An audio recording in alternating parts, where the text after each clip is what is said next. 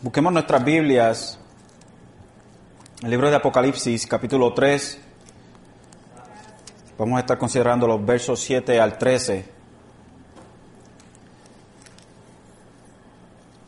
Apocalipsis, capítulo 3, versos 7 al 13. Pone sus, sus ojitos en ese lugar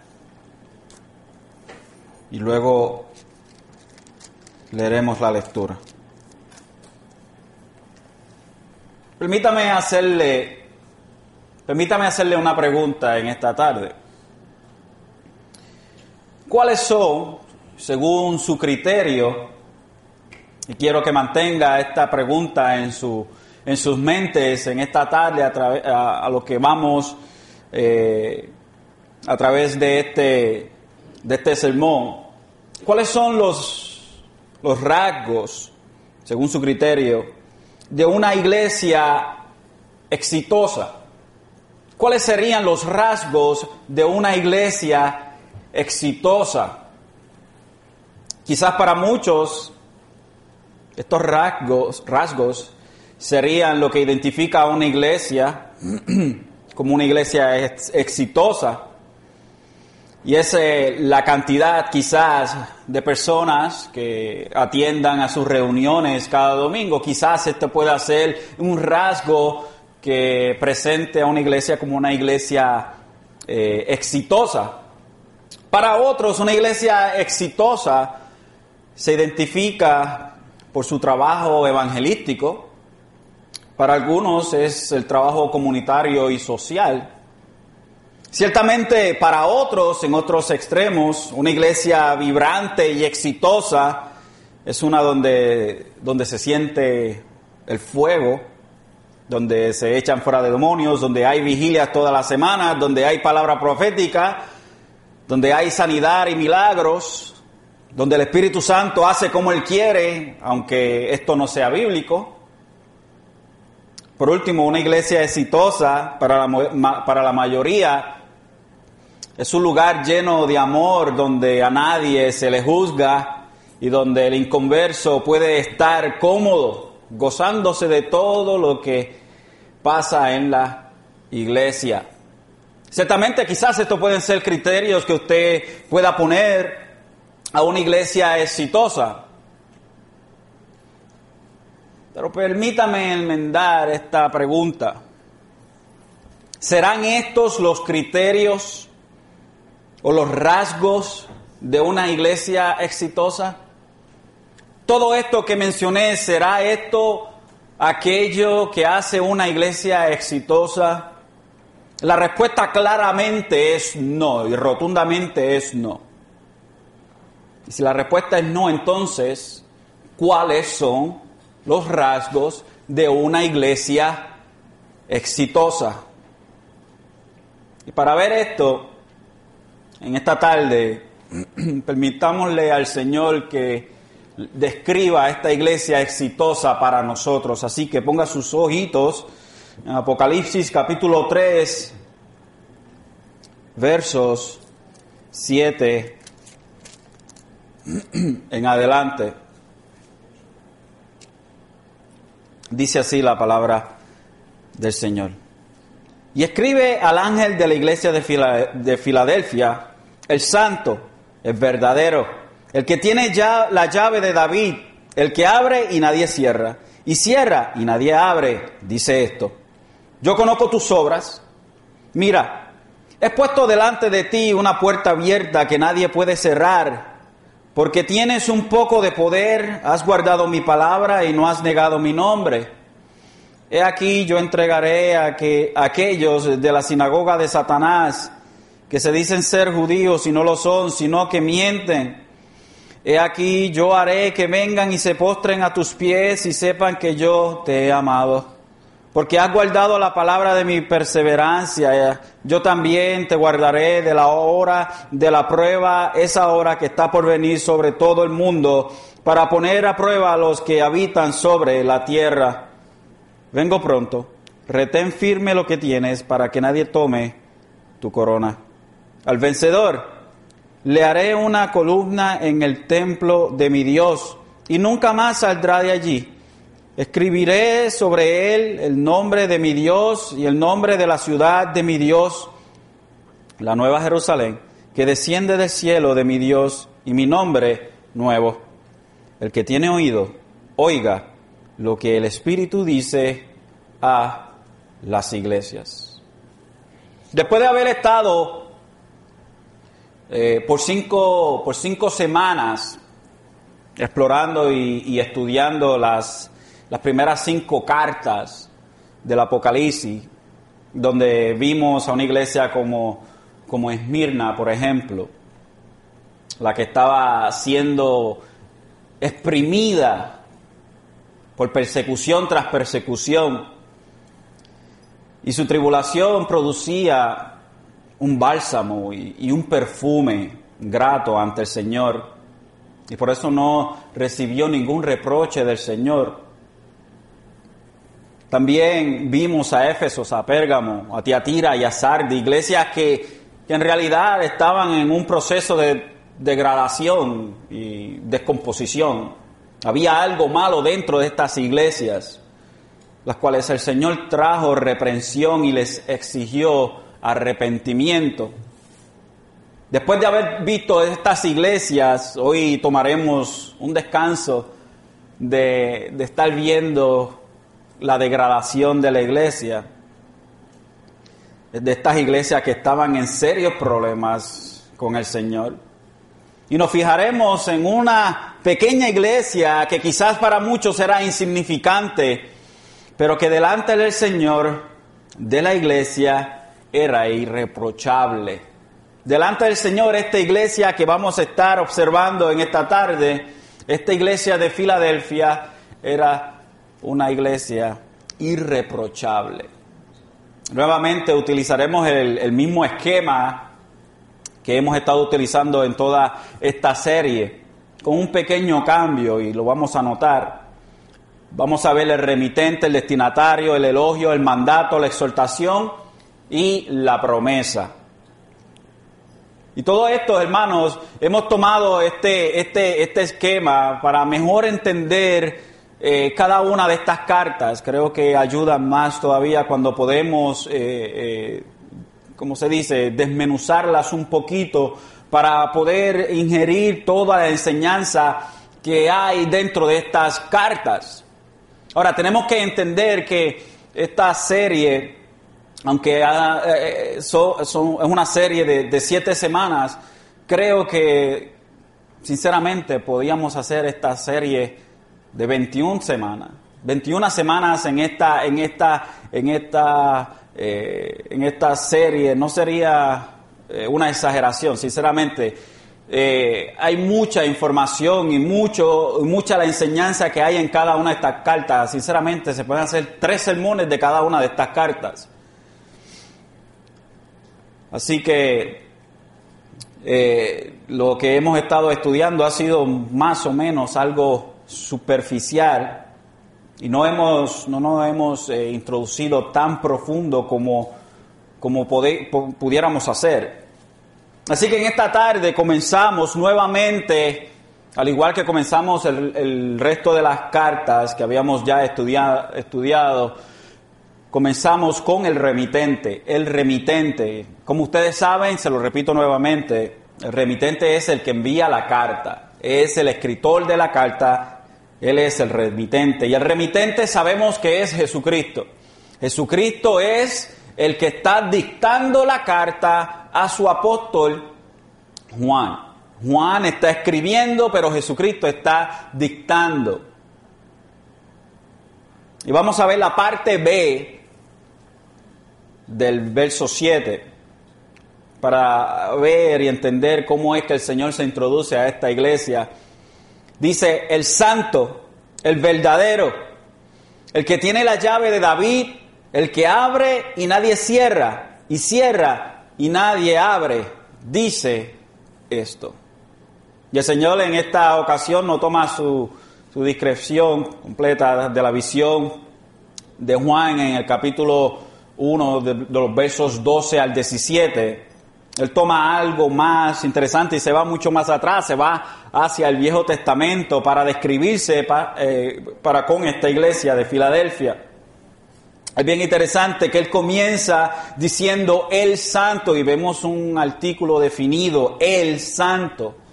Y este eh, es una referencia a Dios, Yahweh, eh, del Viejo Testamento. Por ejemplo, en Salmos 71, 22, para que tengan una, eh, una base, dice Salmo 71, 22, y yo te daré gracias con el arpa, cantaré tu verdad, Dios mío, a ti cantaré. Alabanzas con la lira, oh Santo de Israel.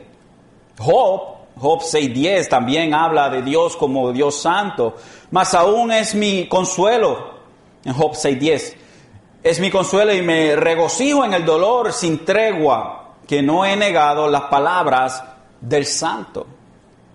Isaías 57, 15 también nos habla del santo, porque así dice el alto y sublime que vive para siempre, cuyo nombre es santo.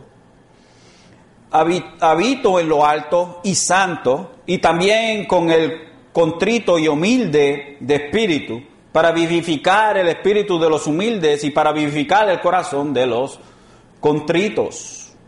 Oseas, Oseas, este hermoso este libro Oseas 1, eh, perdón, 11, 19, este, 11, 9, dice, no ejecutaré el furor de mi ira, no volveré a destruir a Efraín, porque yo Dios, y, porque yo soy Dios, perdón, y no hombre, el santo en medio de ti, y no vendré con furor. Abacú 1.12, ¿no eres tú desde la eternidad, oh Señor Dios mío, santo mío? No moriremos, oh Señor, para juicio lo has puesto, tú, oh roca, lo has establecido para corrección. Y, uno, y un verso eh, y un pasaje que es hermoso y describe y lo cual vamos a estar viendo es Isaías 6.3, donde dice, y el uno y al otro daba voces diciendo, Santo, Santo es el Señor de los ejércitos, llena esta toda la tierra de su gloria. Y vemos en, eh, Apocalipsis 4.8, donde dice, y los cuatro seres vivientes, cada uno de ellos con seis alas, estaban llenos de los ojos alrededor y por dentro, y día y noche no cesaban de decir, Santo, Santo, Santo es el Señor Dios, el Todopoderoso, el que era, el que es y el que ha de venir. Creo que hemos establecido bastante claro que Dios es santo. Desde el Viejo Testamento Dios, Yahweh, se ha identificado como el santo. ¿Y qué quiere decir el santo? El santo es el separado. Aquel que está separado. Perfecto. Perfecto aquel que ha sido separado. ¿De qué? Del pecado. Dios es santo, o sea, Dios es separado del pecado. En Dios no hay ninguna clase de pecado.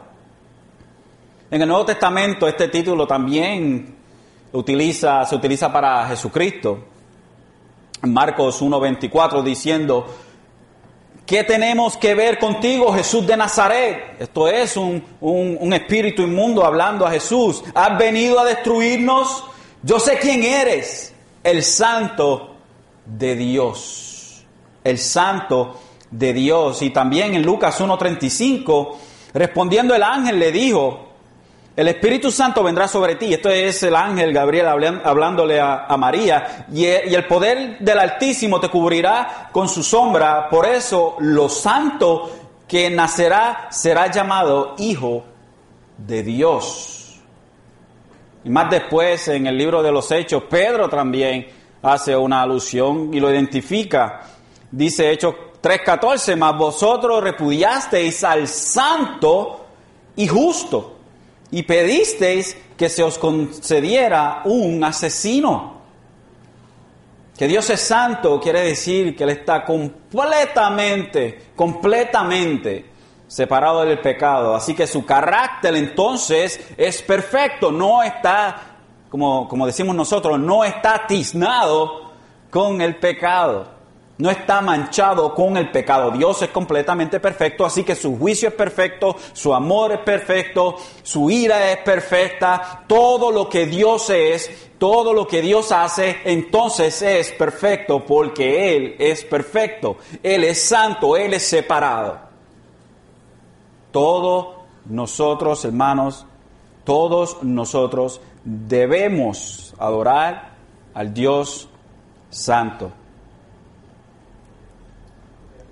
Es hermoso la manera en que nuestro Señor Jesucristo hace alusión a sí mismo como el santo, describiéndose como Yahweh del Viejo Testamento. No hay diferencia. Muchos quieren negar que Jesucristo es Dios.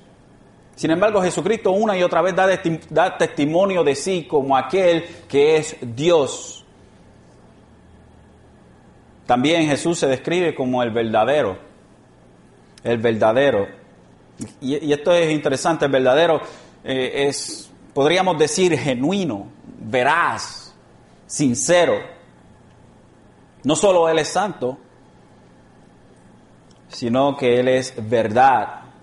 La palabra nos habla de la veracidad de Dios en Juan, primera de Juan 5:20, dice, y sabemos que el Hijo de Dios ha venido y nos ha dado entendimiento a fin de que conozcamos al que es verdadero. Y nosotros estamos en aquel que es verdadero, en su Hijo Jesucristo. Este es el verdadero Dios y la vida eterna. Es interesante que también los mártires de la gran tribulación, ese, ese, ese tiempo eh, tan horroroso que va a pasar el planeta Tierra, en su clamor se expresan a Dios como Dios verdadero. Apocalipsis 6, 10. Dice, y clamaban a gran voz diciendo, ¿hasta cuándo, oh Señor, santo y verdadero, esperarás para juzgar y vengar nuestra sangre de los que moran en la tierra? Dios una y otra vez eh, se presenta como veraz, como santo, perfección, en donde no hay sombra de variación.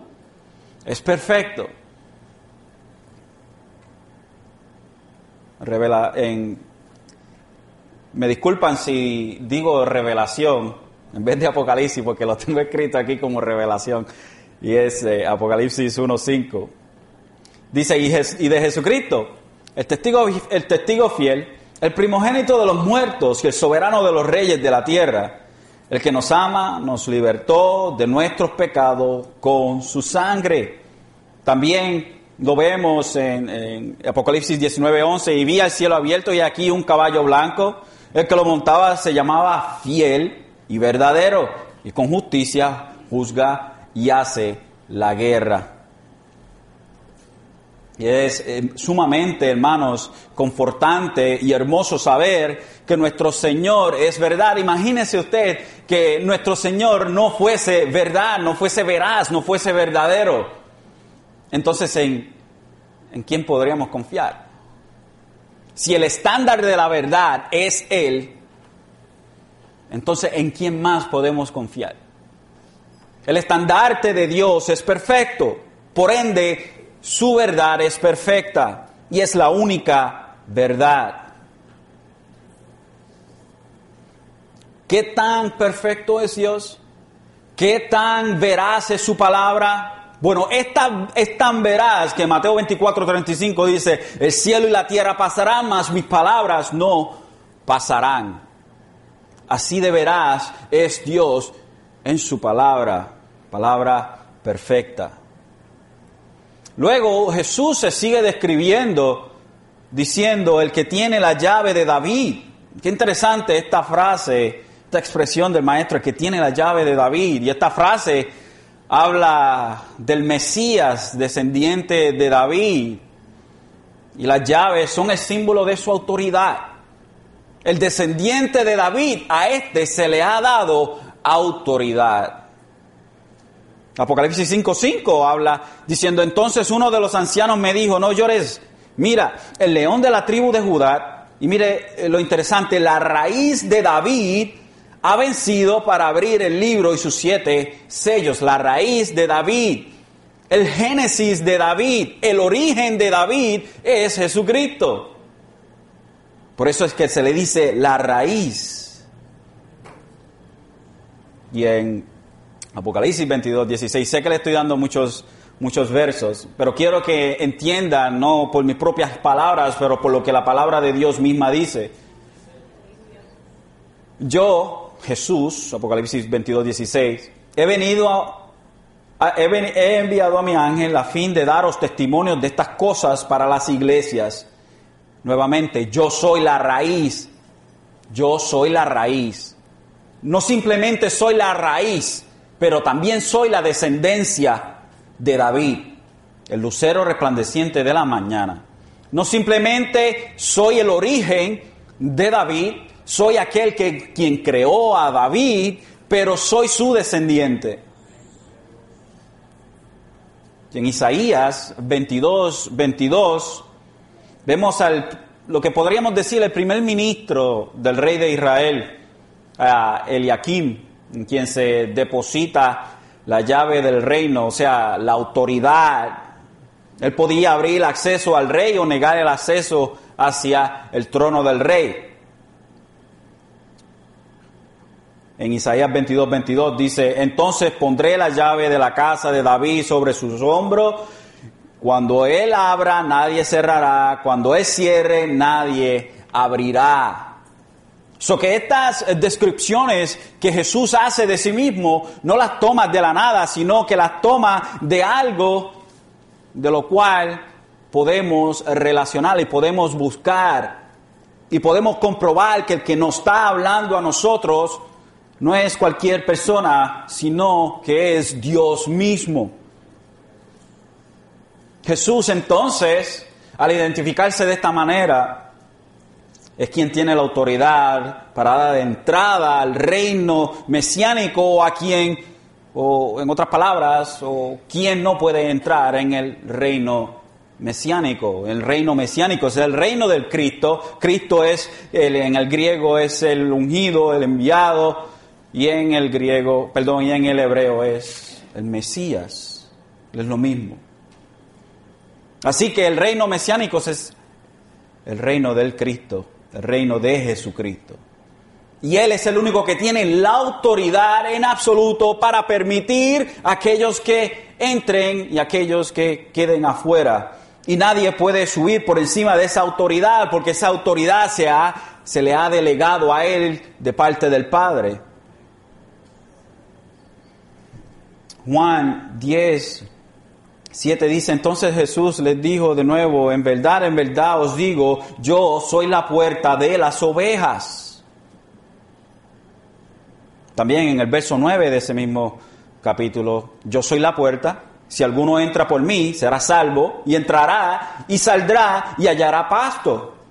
Hechos 4:12 dice, y ninguno otro hay, otro hay salvación, porque no hay otro nombre bajo el cielo dado a los hombres en el cual podamos ser salvos. La delegación de la salvación del hombre se le ha dado a Jesucristo.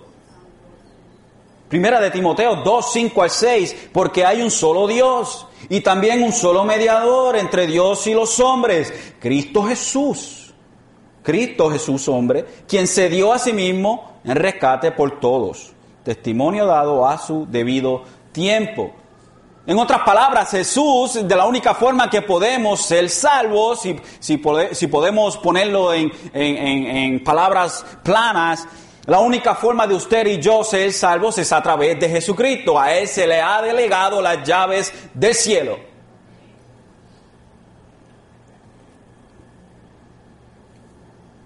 Él tiene también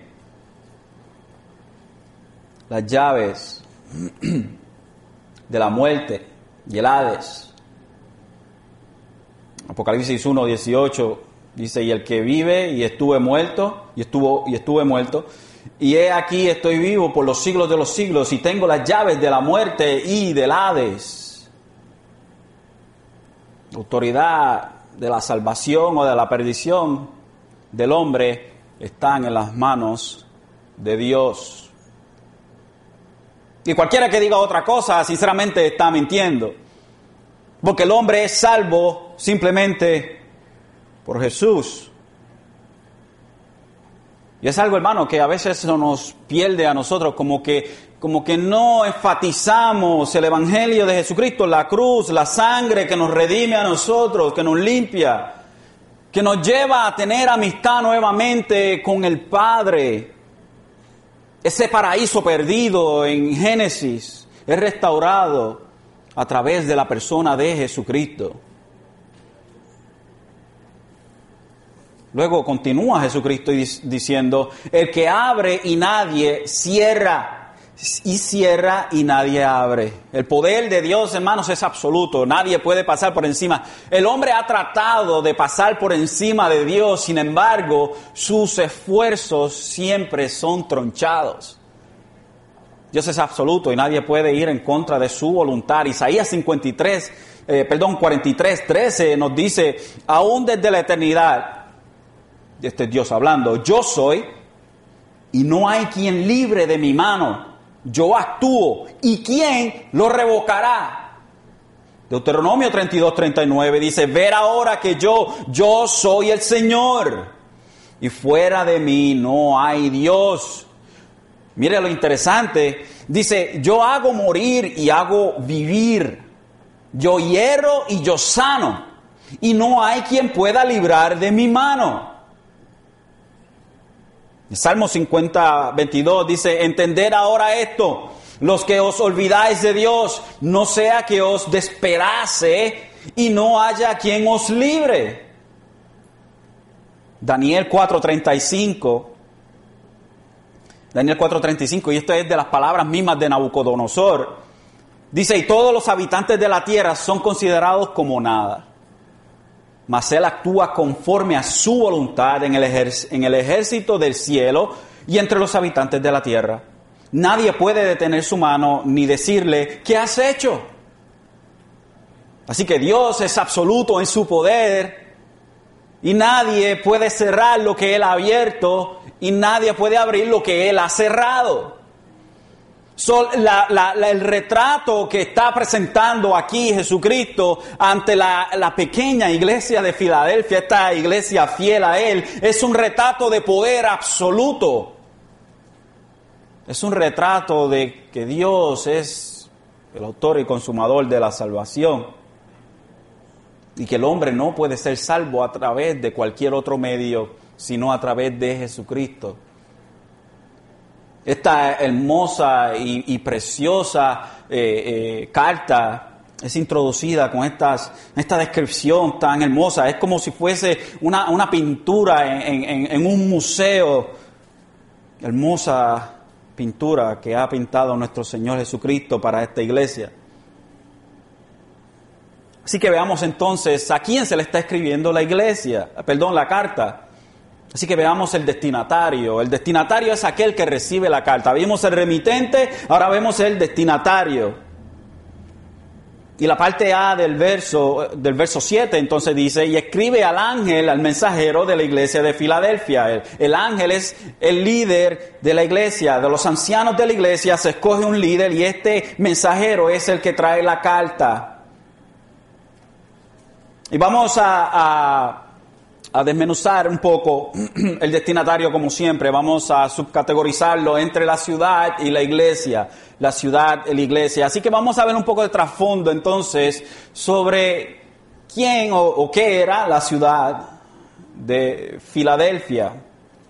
Y veamos un poco de trasfondo para que nos ayude a entender un poco la carta.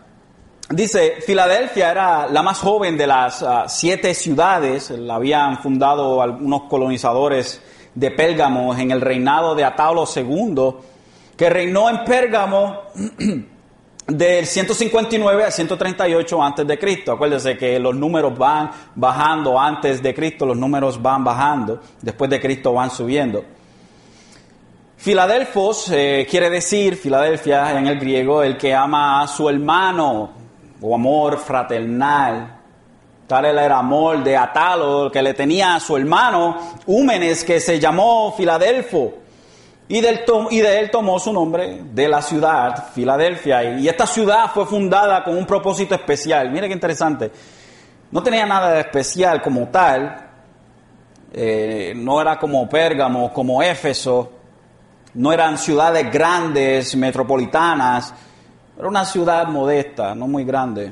Estaba situada en la confluencia de las, eh, de las fronteras de Misia, Lidia y Frigia pero no fue para hacer una ciudad, una guarnición, o sea, no era eh, como otras ciudades en donde se ponía el ejército romano para guardar otras ciudades, no era ni siquiera eso, no era ni una guarnición.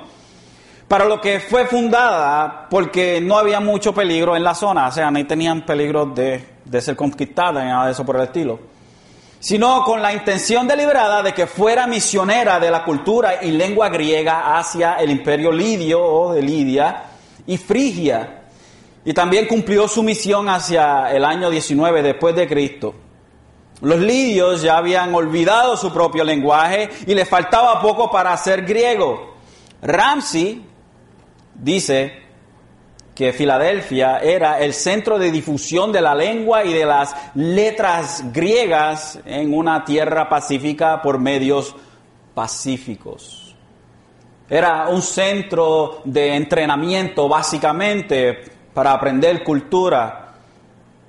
Era un centro de lo que podríamos decir un centro de evangelización. Era una extensión del reino griego para eh, enseñar y adiestrar. Filadelfia tenía una característica que ha dejado su importancia en la carta está al borde de una gran llanura que se, llama, que se llamaba Cataquecaún Aumené, que quiere decir la tierra quemada. La Cataquecaúmené era una gran llanura volcánica en la que quedaban las señales de la lava y de las cenizas de los volcanos ya extintos. O sea, vivían, estaba esta ciudad sitiada al pie de una montaña o de un volcán que estuvo activo.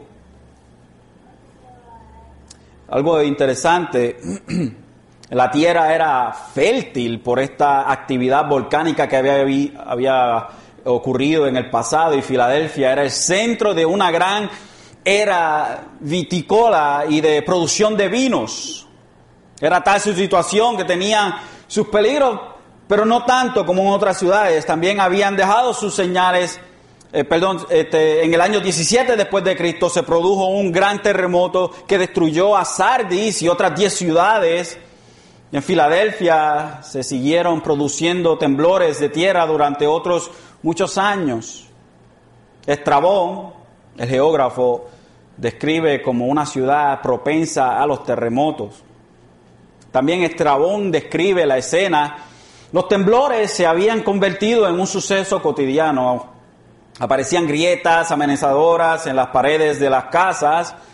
Un, día aparecían unas ruinas en una parte de la ciudad y, en otro día aparecían ruinas en otra parte de la ciudad. Así que los sismos que habían, habían temblores todo tiempo en esta ciudad. Y la mayor parte de la población entonces, porque siempre habían eh, sismos o movimientos de tierra, en la ciudad la gente prefería vivir fuera de la ciudad para que el building no se le fuese a caer en la cabeza. Así que ellos vivían en uno, lo que se decían unos chales y tenían miedo de ir al centro por si le caía encima la pared. Pero aún hay más reflejos de la historia de Filadelfia en esta carta.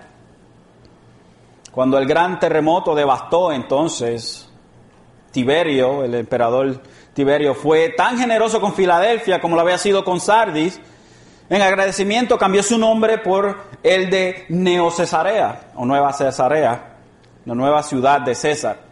En tiempos de Vespasiano, Filadelfia mostró su agradecimiento también, otra vez cambiándose de nombre por el de Flavia, porque el patrimonio del emperador era Flavio.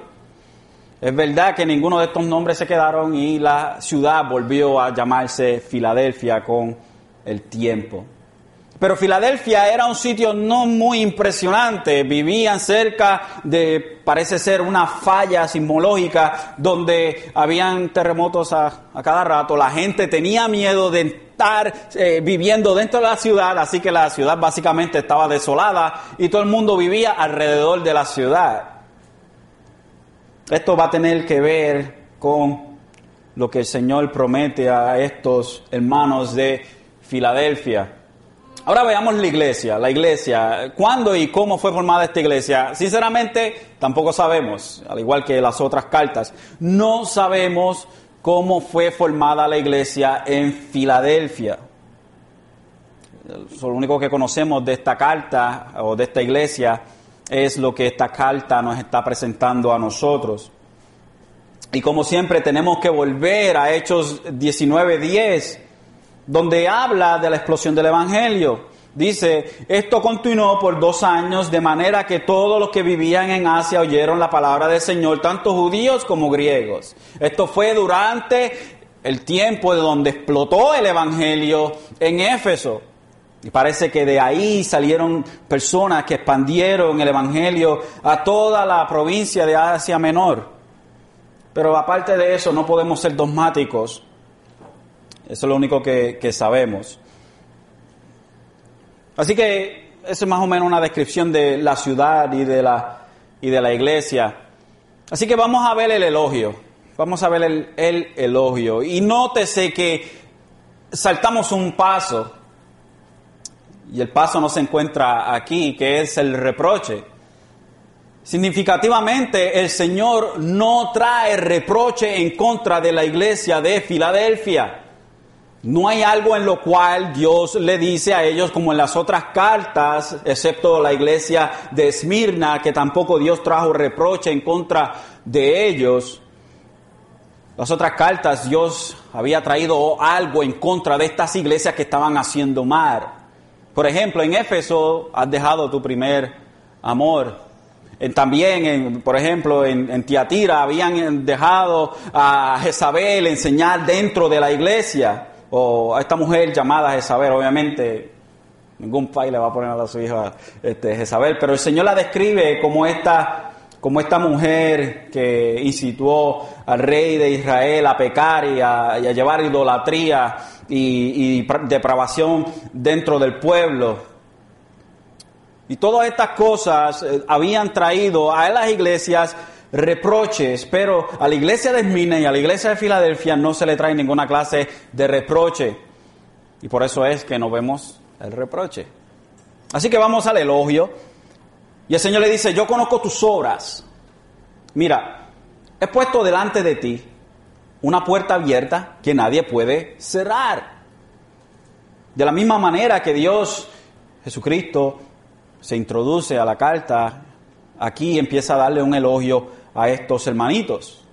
El Señor de la iglesia no encontró reproches, obviamente, en contra de esta iglesia, fiel más que todas las cosas, y por eso la puerta que Él había abierto nadie la podía cerrar. La puerta estaba abierta por la fidelidad de la iglesia de Filadelfia. Y vamos a ver algunas dimensiones de lo que Jesucristo está expresando en estas palabras. Primero vamos a ver, primero vamos a ver, podemos ver o podemos eh, eh, examinar esto en el sentido de su salvación que estaba segura. El sentido o lo que de Jesucristo está diciendo sobre una puerta abierta que nadie puede cerrar, la podemos ver como su salvación. La entrada al reino de Cristo y sus bendiciones nadie las podía quitar. Podemos, podemos verlo desde ese punto de vista. O lo podemos ver del punto de vista, la palabra presenta una puerta abierta como una oportunidad para servir. Por ejemplo, en Primera de Corintios 16, eh, 8 al 9, dice, pero me quedaré en Éfeso hasta Pentecostés, porque se me ha abierto una puerta grande al servicio eficaz y hay muchos adversarios. Y en 2 de Corintios 2.12 eh, dice, cuando llegué a Troas para predicar el, Evangelio de Cristo, se me abrió una puerta en el Señor. También en Colosenses 4, 2 al 3, perseverar en la oración, velando en ella con acción de gracia, orando al mismo tiempo también por nosotros para que Dios nos abra una puerta para la palabra, a fin de dar a conocer el, misterio de Cristo, por el cual también he sido encarcelado. O sea, podemos hablar de esta puerta abierta como las bendiciones eternas que Dios ha provisto para la iglesia de Filadelfia, pero también lo podemos ver como una puerta abierta en el sentido ministerial. Dios habría, había, eh, abierto la puerta y, y creo que la mejor forma entonces de ver es las dos. Las dos. Dios había puesto y había abierto la puerta de la salvación para la iglesia de Filadelfia que nadie podía cerrar y ciertamente Dios había abierto la puerta del ministerio para la iglesia de Filadelfia y nadie podía cerrar esta puerta ministerial para ellos. Así que podemos ver las dos cosas, esta, esta, declaración de Jesús en dos dimensiones. También entonces le dice, porque tienes un poco de poder, y esto es interesante, tienes un poco de poder, usualmente un poco de poder eh, es como un poco negativo, pero en realidad no lo es. Y tal como la ciudad, lo más seguro es que la iglesia de Filadelfia no era muy grande. De hecho, hay razones para asumir que era una iglesia pequeña y pobre. Y el comentario del Señor no era negativo, sino que, resaltaba, resaltaba la, la fuerza de una pequeña iglesia pobre.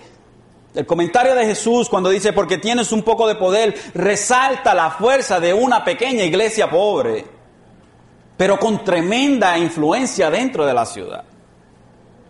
Eran pequeños, eran pobres, pero tenían gran influencia, tenían fuerza.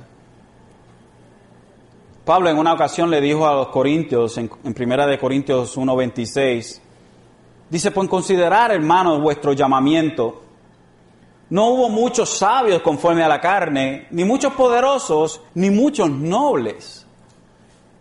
Y luego por eso podían decir junto con Pablo, en la segunda carta de Pablo a los Corintios, en el capítulo 12 y verso 10, por eso me complazco en las debilidades, en insultos, en privaciones, en persecuciones y en angustias por amor a Cristo, porque cuando soy débil, entonces soy fuerte.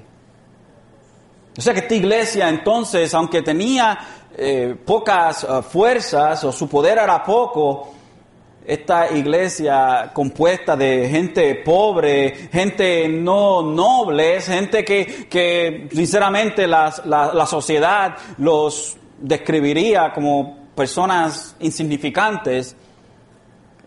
Interesantemente, esta iglesia podría, podía decir que ellos habían sido llamados por Dios a un ministerio hermoso, un ministerio que cautivaría a esta ciudad por completo. Luego, luego en la tercera parte del verso, la parte C del verso 8, dice, has guardado mi palabra y no has negado mi nombre. Has guardado mi palabra y no has negado mi nombre. Y a pesar de las persecuciones, porque todas estas iglesias en de, alguna, de alguna manera u otra eran perseguidas, no, no había ninguna que no era perseguida. Todas las iglesias en este tiempo eran perseguidas. Había persecución en el primer siglo de la iglesia primitiva, había persecución en todos lados, pero algunos la tenían peor que otros. Y a pesar de estas persecuciones de los pobres y pocos que eran, eran obedientes a la palabra y nunca negaron al Salvador. Esto es como los que se nos presenta en Apocalipsis 14, 12 a estos santos. Aquí está la perseverancia de los santos que guardaban los mandamientos de Dios y la fe de Jesús.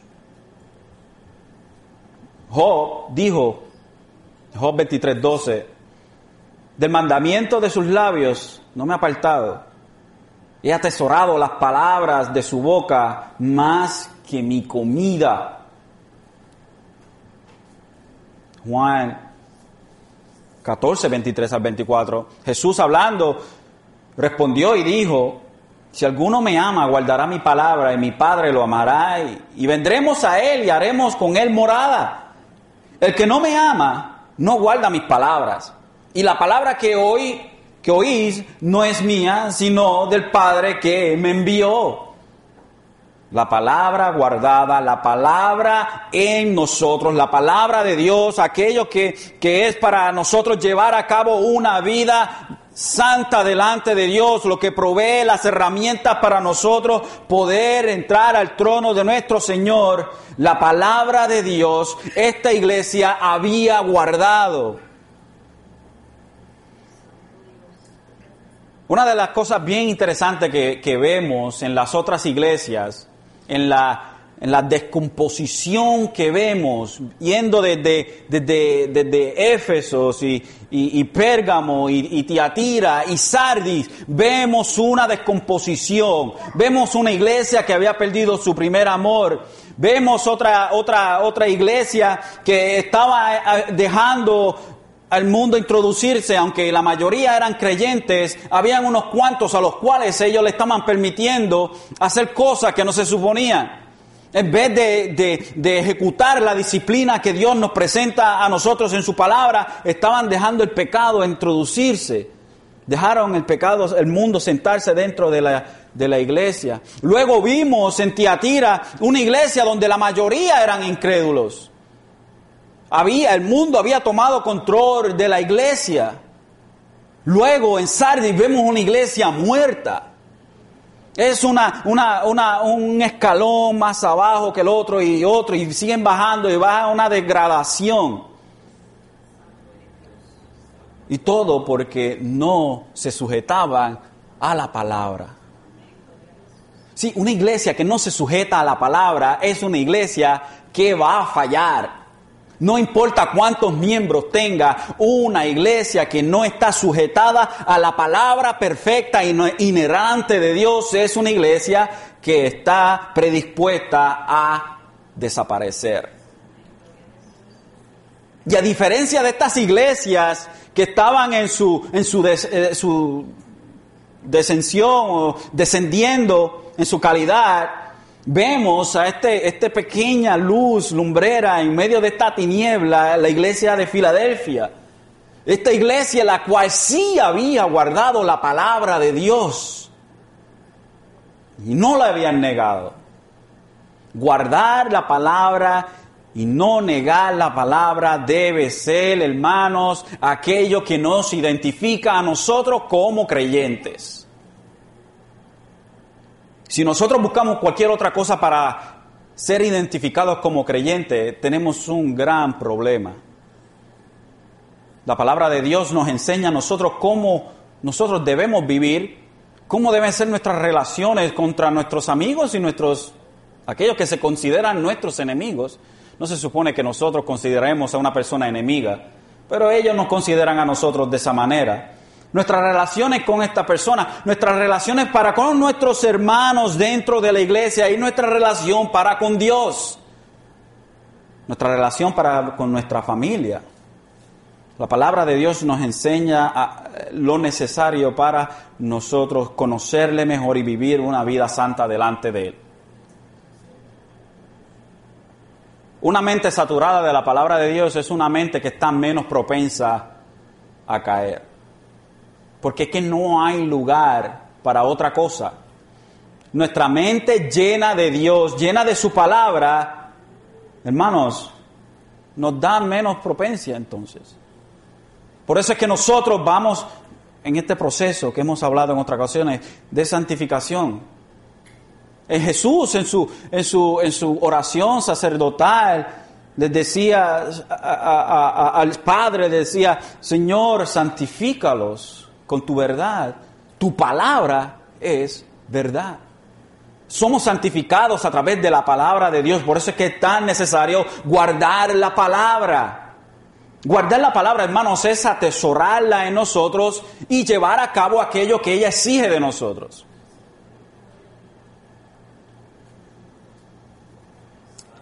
Luego en el verso 9 entonces nos dice el Señor, he aquí, yo entregaré a aquellos de la sinagoga de Satanás, que se dicen ser judíos y no lo son, sino que mienten. He aquí yo haré que vengan y se postren a tus pies y sepan que yo te he amado. Y estos eran judíos de sangre solamente y de nombre, pero no de corazón. Pablo los describe.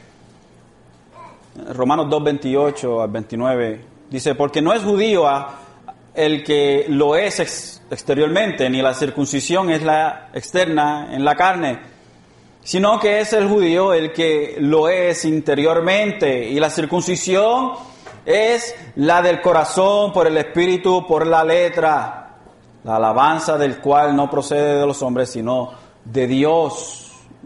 Los instigadores de la persecución fueron los judíos, ellos estaban instigando persecución en contra de la iglesia. Y, una y otra vez eh, vemos en, los hechos que los judíos influenciaban a las autoridades en contra de, los predicadores cristianos. Y así sucedió en Antioquía, en Icona en, y en Tesalónica. Eh, por ejemplo, déjeme darle algunos versos, eh, Hechos 14.2 dice, pero los judíos que no creyeron excitaron y llenaron de odio los ánimos de los gentiles contra los hermanos. Y el verso 5 de ahí mismo, y cuando los gentiles y los judíos con sus gobernantes prepararon un atentado para maltratarlos y aprenderlos.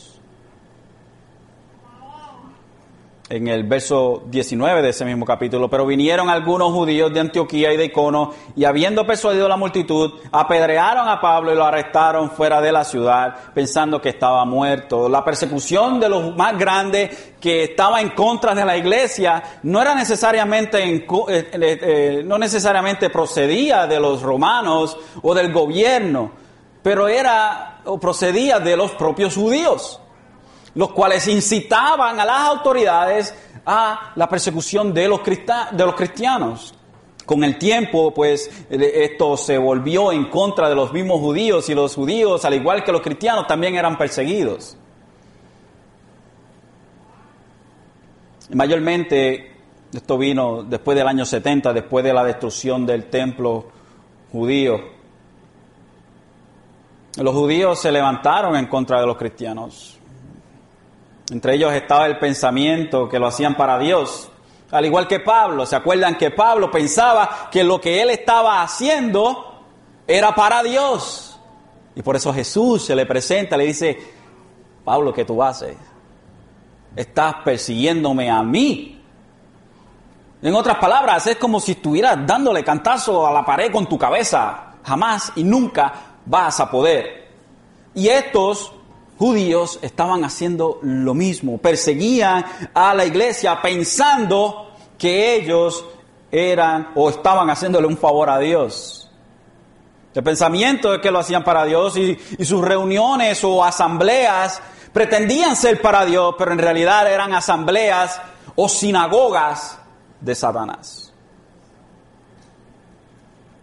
El Señor le promete entonces a la iglesia de Filadelfia que estos instigadores, quienes le hacían la vida imposible, vendrían a la salvación y reconocerán que esta iglesia era una iglesia de Dios.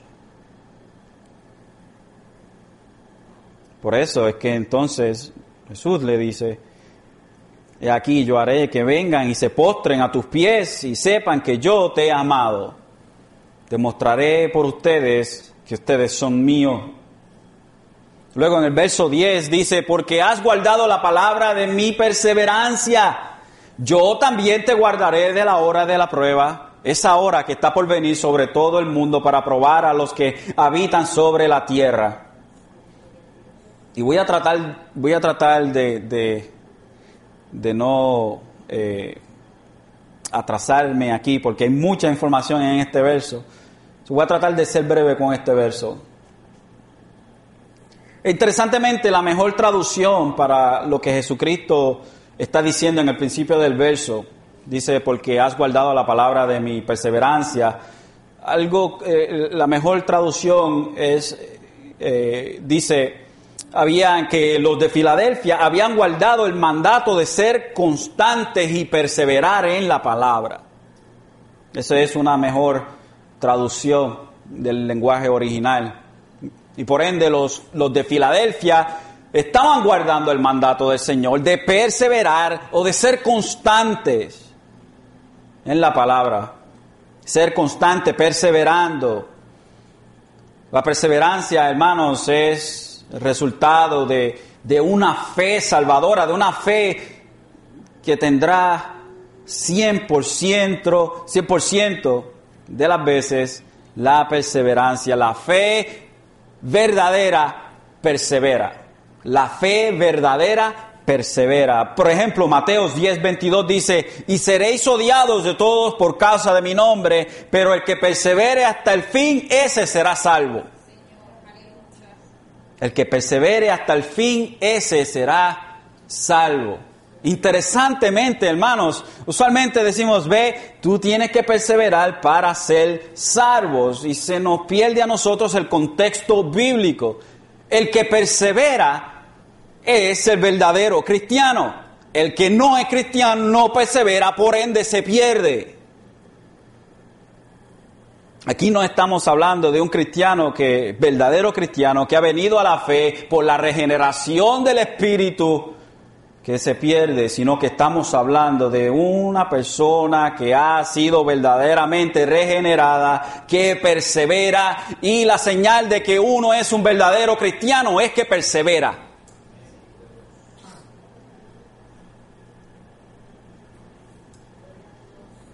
En Hebreos 12, 2 al 4, dice, puesto los ojos en Jesús, el autor ¿Quién le salvó a usted? Dios le salvó. El autor de la fe de nosotros es Dios. Dios puso la fe en nosotros. ¿Para qué? Para poder creer en Él. La fe no sale de nosotros. Hermanos, entendamos esto, por favor. La fe que le salvó a usted no era de usted. Dios la puso. Dios por gracia por gracia, o sea, por regalo inmerecido, le dio a usted la habilidad de creer en Él. El hombre muerto no puede creer. Hemos estado estudiando los jueves lo que es la salvación y hemos entendido que el hombre que no es regenerado es muerto. Y un hombre muerto no puede reaccionar a las cosas de Dios. Es imposible es imposible. You're dead. ¿Qué puede hacer un muerto? Pínchelo, a ver si va a gritar. Dele par de galletas. A ver si va a reaccionar. Nada. Como dicen, nacarile. No hacen nada. Así estamos nosotros. ¿Quién nos levantó a nosotros? ¿Usted? No, fue Dios. Dios lo levantó a usted. Sí, usual, este, este, este es la eterna, la eterna eh, mala enseñanza que se nos ha enseñado a nosotros. Es esta. Cuando tú crees, entonces tú naces de nuevo. Hermanos, es imposible para un muerto creer. Es la otra manera. Naces de nuevo y entonces crees. ¿Por qué? Porque las cosas del Espíritu para el hombre carnal le pasa por encima y ni se da cuenta. Tiene que ser un hombre regenerado para poder entonces creer en Dios. No somos regenerados después que creemos, somos regenerados para creer. Es lo que nos dice la palabra de Dios en Efesios capítulo 2. Nosotros estábamos muertos en nuestros delitos y pecados y Dios ¿qué hizo? Por su gracia, por su gracia nos levantó, nos dio vida nueva, vida eterna como regalo. Y esta fe no de nosotros, hermanos, para que ninguno se vanaglorie. Y entonces, como Él es el que nos da a nosotros la vida eterna, y no somos nosotros los que proveemos para nosotros la vida eterna, entonces Él es el que, que nos hace perseverar, porque la fe que usted está utilizando es la fe que Él le ha dado a usted. A mí me encanta, hermano, el saber de que mi fe no nació de mí, fue una fe sobrenatural. No es una fe en la fe, es un completo abandono en los brazos de Dios. Eso es lo que es la fe, hermanos. Creemos en nuestro Señor Jesucristo porque Él nos hizo creer en Él. Y esto, hermano, es el Evangelio. Esto es el Evangelio. El Señor los guardaría, esta iglesia, de esa tribulación de tribulaciones. Es el tiempo del que habla Jesús en Mateo 24, Mateo 25.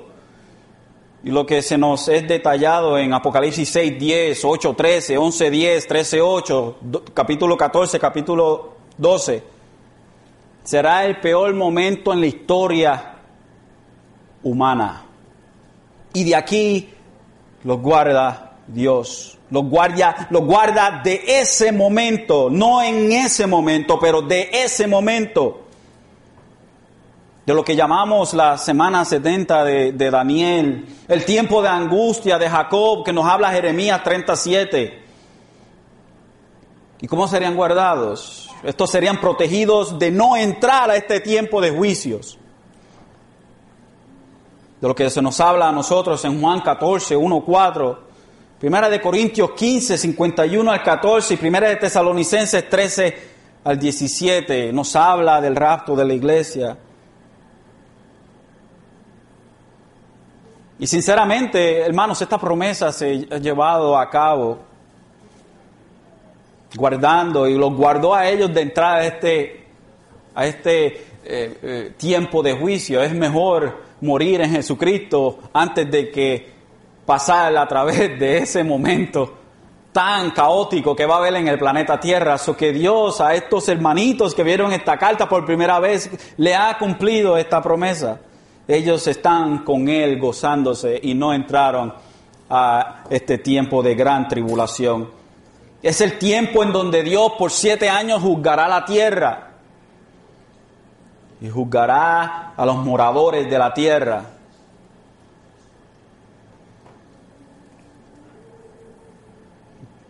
El mandato entonces. Vayamos al mandato. Ya estamos terminando. El verso 11 dice, vengo pronto. Retén firme lo que tienes para que nadie tome tu corona. En Colosenses 1, 21 al 23, dice, y aunque vosotros antes estáis alejados y erais de ánimo hostil, ocupados en malas obras, sin embargo ahora Él os ha reconciliado en su cuerpo de carne mediante su muerte, a fin de presentaros santos, sin mancha e irreprensibles delante de Él. Si en verdad permanecéis en la fe, bien cimentados y constantes, sin moveros de la esperanza del Evangelio que habéis oído, que fue proclamado a toda la creación debajo del cielo y del cual yo, Pablo, fui hecho ministro. Siempre y cuando ustedes estén mantenidos en la fe, Pablo le está diciendo, retén firme lo que tienes. Y estos que no perseveran, aquellos que eventualmente se alejan y nunca vuelven, enseñan sus verdaderos colores. ¿Quién es aquella persona que se aparta y se pierde? Juan, primera de Juan 2.19 nos dice, salieron de nosotros. ¿Por qué, Juan? ¿Por qué salieron de nosotros? Pero en realidad no eran de nosotros. Porque si hubieran sido de nosotros, mire qué interesante, habrían permanecido con nosotros. Pero salieron a fin de qué, Juan? ¿Por qué esta gente se fueron y se perdieron? Para que se manifestara que no todos son de nosotros. Porque hay una persona que está entre nosotros y se va y se pierde. Después que se ve como si hubiese sido un cristiano grande, que tenía gran ministerio y luego se pierde. Porque no era cristiano. Nunca fue cristiano. Por eso es que se fue, para enseñar lo que verdaderamente era un no regenerado. Retén lo que tiene para que nadie tome tu corona. Vamos a la promesa. La promesa, el verso 12 dice, al vencedor le haré una columna en el templo de mi Dios y nunca más saldrá de allí. Escribe sobre, escribiré sobre él el nombre de mi Dios y el nombre de la ciudad de mi Dios, la nueva Jerusalén, que desciende del cielo de mi Dios y mi nombre nuevo, y mi nombre nuevo. El Señor le da promesa a estos hermanos de Filadelfia, le dice que estarán para siempre en el templo de Dios, con honores serán propiedad de Dios y ciudadanos de la gran ciudad de Dios. Ah, interesantemente, esta gente no querían vivir dentro de la ciudad, porque tenían miedo de que las estructuras se le cayeran encima. Y Dios usa esta situación para ellos, para, para, hacerlos entender a ellos que a diferencia de su vida física, cuando estuviesen con Él, ellos serían, hermanos, algo que permanece para siempre, una columna en el templo de Dios una columna en el, en el templo de Dios con honores.